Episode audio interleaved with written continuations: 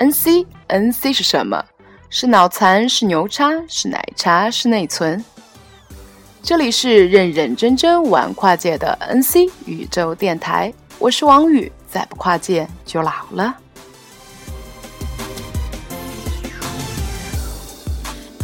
好多年前，父亲还是四十多岁的时候，曾经被评上了一个某某中青年专家。我说：“您这都是该遭遇中年危机的人了，咋还能叫中青年专家呢？”父亲说：“三十五岁到四十五岁之间都算是中青年。”说来有趣，刚工作的那会儿，我所在的单位呢就遭遇了剧烈的动荡。当时所有的高管带着大部分的员工集体跳槽，新办了一家媒体。这事儿不仅是轰动了整个传媒圈，而且大部分的金融机构都知道。毕竟我们也算是国内首屈一指的财经传媒嘛。而我的焦虑呢，也是从那个时候就开始了，因为我先是要纠结到底要不要随着大部队一起离开。之后的好些年，我就是辗转于像走马灯一样频繁更换的领导，往往跟这个领导还没有磨合好，下一个领导就又进来了，搞得我心力憔悴，找不到工作的方向感。有一天，我很苦恼地跟父亲说：“我只是想好好的做我的学问，不想像现在这样天天烦人际关系，连事儿都做不成。”早已过了知天命的父亲说：“你听说过做人、做事、做学问，但是这三者之间并不是并列关系，而是递增关系。你得先学会做人，然后才能去做事儿。等到了我这个年纪，才能够去谈什么做学问。我了个去，这日子还怎么活呀？”这时候我才明白，为什么我研究生毕业的时候，我们的主任跟我说：“王宇，你以后在社会上可能会过得比较痛苦，但是不论如何，一定要夹着尾巴做人。”等经历了这五年工作上的起起伏伏，以及创业的情感纠葛，我突然发现，其实很多痛苦或许本身就是没有必要的。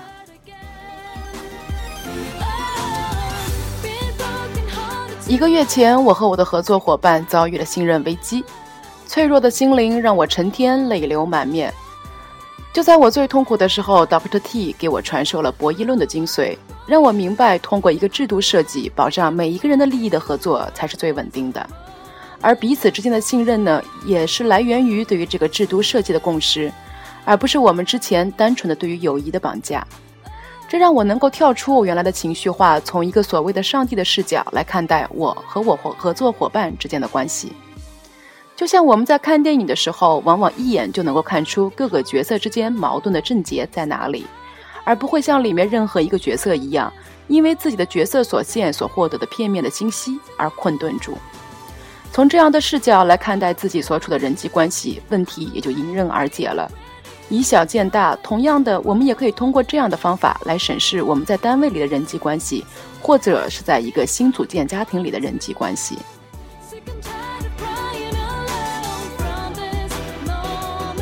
在 Doctor T 传授完博弈论的宏观视角不到一周，Doctor Sam 就给我传授了人性的微观视角。从我和我的合作伙伴的信任危机里，通过我自己的情绪来认识我自己的人性，从而认识人性本身。那段时间我所表露出来的愤怒，其实在很大程度上也是因为我在我面我在面对我的合作伙伴之间的亲密无间时，我的孤独感会被瞬间激活。随之而来的便是我的种种的恐惧和嫉妒，这两个住在每一个人心中的小魔鬼。所以以后在每每心中有愠色的时候，我都会反过来看看我自己，到底是我心里的哪一个小魔鬼被放出来了呢？而不会是像以前一样一味的向周围的人宣泄我的愤怒，或者是埋怨别人。其实这种人生智慧，我们在中学的语文课本里就学过，《论语》有云。人不知而不愠，不亦君子乎？即便咱不做君子，但至少也不要因为不必要的情绪化而困顿住自己的创造力，否则久而久之的，便是失掉了我们作为生命的个体的活力。